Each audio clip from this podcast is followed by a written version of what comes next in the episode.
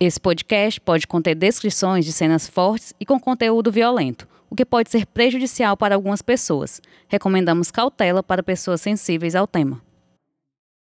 Idelfonso Maia Cunha, o Mainha, morreu ontem por volta do meio-dia, aos 54 anos. O crime aconteceu em Maranguape. Segundo testemunhas, Mainha estava a cavalo quando recebeu os tiros dos ocupantes de um carro importado preto, que já tinha sido visto no bairro. A polícia declarou que a vítima havia registrado um boletim de ocorrência dizendo estar sendo perseguida, o que não é de estranhar de alguém com tantos inimigos e uma longa ficha policial. Oi, eu sou Emerson Rodrigues e você está ouvindo Pauta Segura, os bastidores da reportagem. O episódio de hoje é sobre os pistoleiros que deixaram rastros de sangue no Ceará. Quem me acompanha nessa jornada é a repórter Emanuela Campelo. A pistolagem sempre teve um lugar de curiosidade no imaginário do cearense. Em abril deste ano, a Emanuela idealizou uma série de reportagens para falar sobre pistoleiros. As reportagens foram veiculadas e tiveram muita repercussão, inclusive porque alguns processos pelos quais pistoleiros ainda respondem há anos continuam em andamento no judiciário cearense. A série falou sobre pistoleiros famosos no estado, como Mainha, que dizia matar pela honra e não por dinheiro, policiais que entraram para esse mundo e também a nova configuração dessas execuções extrajudiciais na era das facções criminosas. Sempre foi e ainda é muito difícil para o repórter cobrir esse tipo de crime, pois as pessoas temem falar. Parentes das vítimas também temem falar. Testemunhas então fogem. É uma cobertura delicada e que exige discrição e sagacidade do repórter. Manu, como foi para você entender, pesquisar sobre a pistolagem no Ceará e trazer um novo olhar sobre esse cenário que envolve facções criminosas? Oi, Emerson. Bem, para começar, quando a gente fala de pistolagem no Ceará, é, isso rememora, esse tipo de crime rememora muito ali a década de 80 e a década de 90, período que eu nasci em 93, então nem atuava ainda enquanto, enquanto jornalista. Para entender muito sobre a pistolagem, eu tive que recorrer a pesquisas. E aí é, eu fui até o arquivo aqui do Diário do Nordeste e comecei a olhar as matérias que saíam, comecei a olhar quem eram esses pistoleiros, os nomes deles. E assim, são nomes que até hoje, quando a gente fala, quem é Main. Então, assim, é uma, é uma figura, Main já morreu, mas é uma figura muito viva até hoje aqui na história do Ceará. Mainha teve a primeira condenação pela chacina de Alto Santo em abril de 1983, quando quatro pessoas foram mortas. Entre as vítimas, o ex-prefeito de Pereiro, João Terceiro de Souza. Condenado a 64 anos de prisão, ele recorreu e, para a surpresa da opinião pública, foi absolvido em maio de 1999. Mas já havia sido condenado a 58 anos de prisão por outros homicídios em agosto de 1988. Anos depois, foi condenado a mais 28 anos pela Justiça do Estado do Rio Grande do Norte. No ano passado, em liberdade condicional, foi preso ao ser flagrado por dirigir em alta velocidade, portando armas e um colete da polícia a partir da pesquisa, a partir desse histórico que eu consegui levantar, a gente teve a ideia de que isso rendia uma série de reportagens. Foram cinco reportagens que nós publicamos no mês de abril de 2022. A primeira matéria a gente falou justamente quem são esses homicidas, né? É, quem é o Mainha, quem é a família Diógenes, da Daganinho Diógenes, é, quem eram essas pessoas que até hoje são lembradas por muitos aqui no estado do Ceará e até mesmo pelos que não lembram, para a gente conhecer o que, que a população de Jaguaretama, ali daquela região, vivencia, né? Vivenciou ou será que eles vivenciam até hoje? Como é que é o medo dessa população? Existe esse medo? E aí, a partir dessas pesquisas, conversando com a população, conversando com as autoridades, a gente se deu conta que a pistolagem, não é que a pistolagem deixou de existir, os principais nomes eles foram realmente mortos. O Maia foi morto, o Lucivando Diógenes, o Gordo, foi morto, foram executados na época. E tinha muito disso, né? Quem não matava, morria.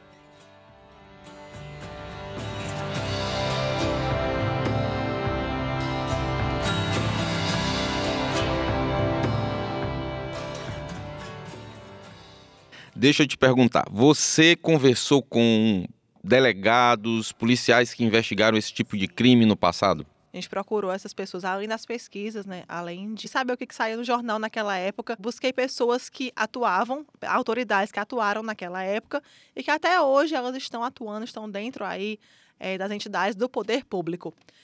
E o que, que a gente notou? Que, inclusive, essas pessoas temem falar. Então, a gente se valeu de muitas entrevistas, mas muitas entrevistas, como a gente diz aqui no, no nosso linguajar, que foram feitas em off é, essas pessoas, alguns promotores, alguns delegados, é, toparam falar com a gente, mas sempre com a garantia de que eles falariam em off. Por quê? Muitos desses pistoleiros foram mortos, mas tem familiares, tem aí remanescentes dessa, de, dessa pistolagem do Ceará. E hoje a gente percebe que a pistolagem ela tomou um novo rumo. Mas aí, para isso, a gente precisa entender o que aconteceu lá atrás, o caminho, e é isso que a gente trouxe realmente nessa série de reportagens no passo a passo dessas cinco matérias que foram publicadas. Preso nessa madrugada em Jaguaribe, o pistoleiro Manuel Carneiro Neto.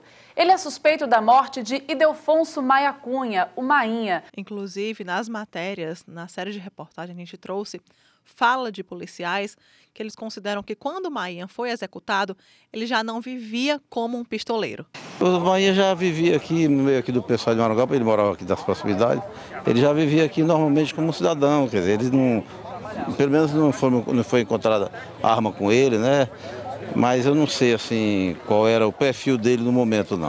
Na verdade, o Mainha, ele concedeu algumas entrevistas, concedeu inclusive entrevistas ao Sistema Verdes Mares, e ele não se dizia, ele nem admitia ser chamado como pistoleiro. Ele dizia que ele era um vingador e que ele não matava por encomenda, ele não matava por dinheiro, ele matava ali para vingar algumas coisas pessoais dentro da família dele. É, quem dizia que ele era um criminoso, enfim. Ele, ele dizia que o propósito dele era esse, ele não matava por encomenda.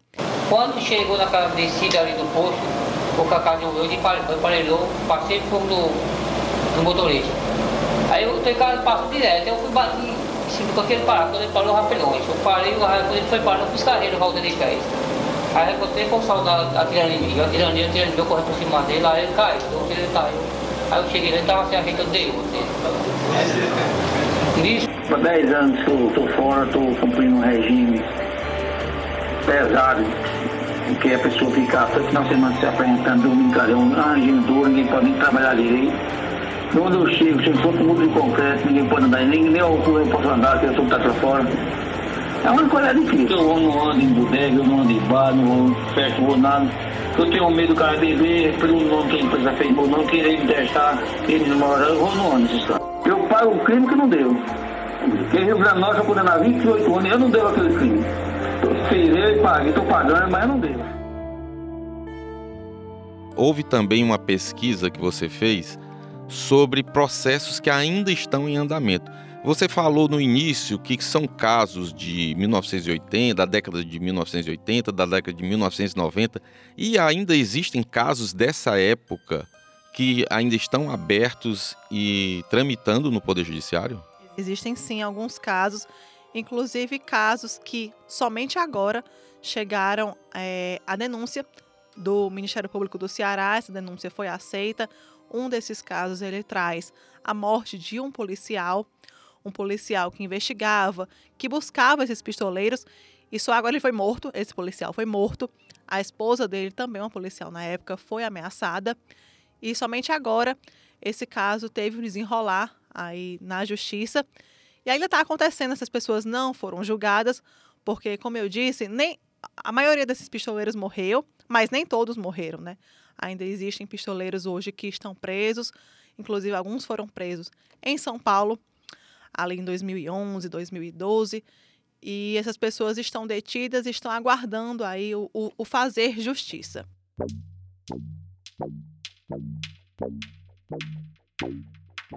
É, um desses casos também, a gente traz o caso do Genilson. Genilson, eu ouvi da boca de um, uma dessas fontes com quem eu conversei, que o Genilson, ele ele matava como como se não tivesse como, como se não estivesse fazendo muita coisa. Ele essa fonte me disse, isso me marcou muito, que o Genilson, ele ele sabia que aquilo era errado, mas aquilo ali já fazia parte do cotidiano dele. E o que, que acontece hoje com o Genilson? O Genilson, ele foi preso. Ele é de onde? Ele é da região de Jaguaretama. Aqui em Jaguaretama, a 280 quilômetros de Fortaleza, as conversas na porta de casa são coisas do passado. Os moradores vivem amedrontados e suspeitam até de uma entrevista.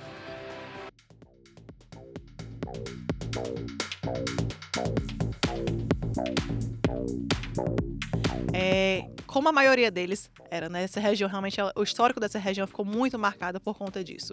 Tem uma amiga, inclusive, que é de lá e ela fala, quando a reportagem foi publicada, ela disse: Meu Deus, mulher, esse povo ainda tá aqui, viu? Pra, pra que que tu fez isso? Eu disse: Não, a gente tem que falar, a gente tem que falar assim quem são essas pessoas e o, o que elas significaram aqui para a história do nosso estado. Quando, quando, voltando aí, a gente fala um pouco do Genilson. O Genilson, a maioria dos crimes, na verdade, eram atos infracionais na época que ele cometeu. Ele era um adolescente. Então, até para esse fazer justiça hoje, é muito complicado, porque quando ele foi preso, apenas, se não me engano, dois crimes ele tinha cometido enquanto maior de idade. E todos os outros a ele, enquanto adolescente, ficou como um ato infracional. Ele respondeu enquanto a esse ato infracional, mas não tem como ele, ele ter uma condenação. É um, é um, é um tipo de, de culpa, de condenação diferente desde quando ele era maior de idade. Do Genilson, eu, eu tenho uma história que quando ele foi preso, ele foi levado lá para a sede da Procuradoria-Geral de Justiça, ali no, no centro. E o editor da época, eu era repórter, o editor me mandou que fosse acompanhar lá os depoimentos, né? Existiam outros e outras pessoas presas nessa operação do Ministério Público e eu fui para lá. Quando o Genilson passa escoltado pelos policiais e o nosso fo repórter fotográfico fez a foto do Genilson, que foi usada inclusive na reportagem, ele tinha uma, um ar assim, uma cara bem fechada e um ar assim de superioridade ali sendo escoltado pelos policiais. Ele, eu lembro inclusive que ele estava com a camisa polo, gola polo, e a, e a camisa estava dobrada, a gola da camisa estava dobrada e ele assim aparentando aquele ar de superioridade que me, me lembrou, né, agora me lembrou e me marcou essa, essa feição dele, né?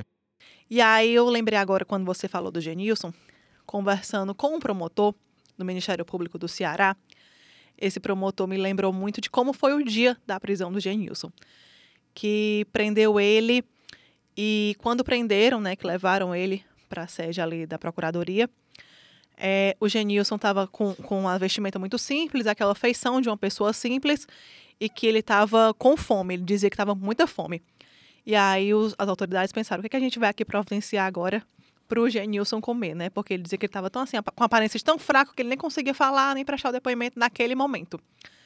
E aí eles encomendaram um centro de salgado, entregaram um centro de salgado pro Genilson, deram botar na caixa e assim, tá aí, come. Botaram na frente dele. Quando o Genilson abriu aquela caixa e ele se deparou ali com os salgadinhos, ele não sabia nem o que era aquilo. Ele perguntou para os promotores o que era, eles disseram: ah, isso aqui é salgadinho, pode comer.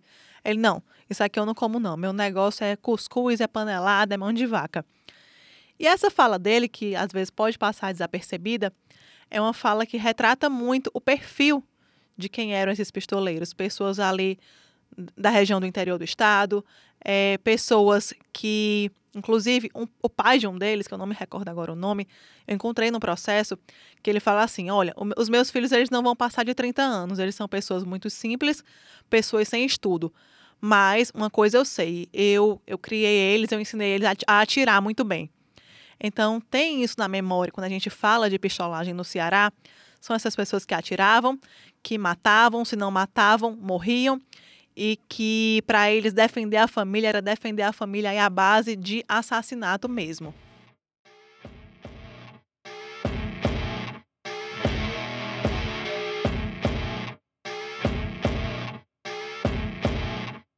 Ainda falando sobre o Genilson, é, ao consultar alguns processos que ajudaram muito nessa série de reportagens, a gente viu que hoje as autoridades consideram o Genilson, ele é apontado como chefe de uma facção criminosa local. Ele foi, ele foi beneficiado com alvará de soltura em razão de excesso de prazo processual.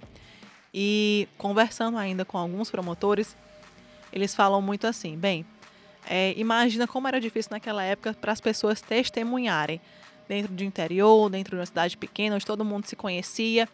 É, foi muito difícil aos, aos sobreviventes da pistolagem condenar, culpar, responsabilizar esses pistoleiros, porque praticamente não existia testemunha que falasse alguma coisa. Fica até hoje, né? Fica esse medo no imaginário das pessoas, ah, será que se eu falar, ele, vai, ele sabe quem sou eu, ele vai me matar, ou se ele não me matar, alguém vai contratar ele para me matar. Bem, Manu, é, você falou da reconfiguração dos pistoleiros, agora que eles estão infiltrados e fazem parte de facções criminosas. Como é que funciona hoje em dia esse esquema de pistolagem no Ceará? Hoje a gente já não chama de esquema de pistolagem, né? A gente chama muito aí quando quem acompanha as nossas matérias vê muito que a gente traz isso enquanto tribunal do crime. Mas afinal, o que é o tribunal do crime? Não deixa de ser pessoas que decidem quem vive e quem morre, ganhando ou não dinheiro para isso, é, fazendo daquilo, né? Com, de repente cumprindo aquele papel de matar alguém por ordem de outra pessoa, por ordem de um superior. Hoje, quando a gente fala, quando a gente lembra de pistolagem e, e, vai observando como se reconfigurou até chegar ao tribunal do crime, a gente percebe muito a presença das facções criminosas.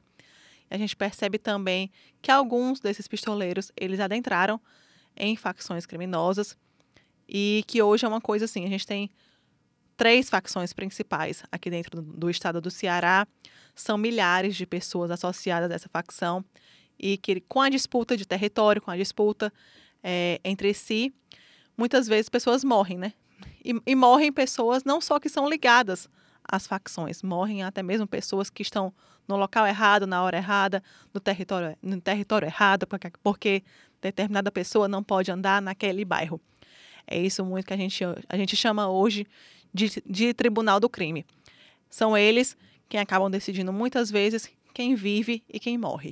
Os pistoleiros modernos, vamos chamar assim, das facções, eles mantêm aquela tradição que existia do pistoleiro, que era pistoleiro, era um criminoso, mas tinha aquela honra, né? Segue alguns princípios, é, princípios de pistoleiro, mas ele segue os princípios.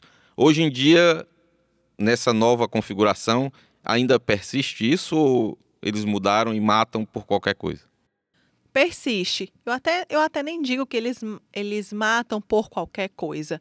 Eles matam mesmo porque tem algum interesse naquela morte. De repente, é matar para provar a alguém que eles têm coragem, que eles são dignos de pertencer àquele grupo, que eles estão seguindo o princípio. É a, é a, coisa do batismo, né? Que a gente traz muito também nas matérias. Muitas vezes, para eles serem reconhecidos dentro de uma facção criminosa, eles têm que passar por esse batismo. E esse batismo acaba significando matar alguém, provar ao seu superior ali dentro daquele grupo criminoso que ele tem coragem. Hoje é o que a gente chama aí, como você mesmo falou, de pistolagem moderna, que existe no estado do Ceará, mas que existe não só no Ceará. A gente percebe que existe isso em qualquer lugar, em qualquer estado onde estão presentes as facções criminosas, principalmente aqui dentro do nosso país, do Brasil. E uma coisa também que mudou, né, que os pistoleiros antes eles iam praticar os crimes a cavalo, né? E agora é. eles, eles vão Agora eles falam, é, e agora eles falam por WhatsApp, né? Quantas vezes aqui a gente teve acesso a processo que eles mostram por WhatsApp, tiram até mesmo foto para mostrar, ó, dever cumprido. E postam ali sem o menor pudor, aquilo entra dentro de um inquérito, entra dentro do processo e faz com que essas pessoas elas sejam responsabilizadas pelo judiciário na medida que são presas, na medida que são identificadas.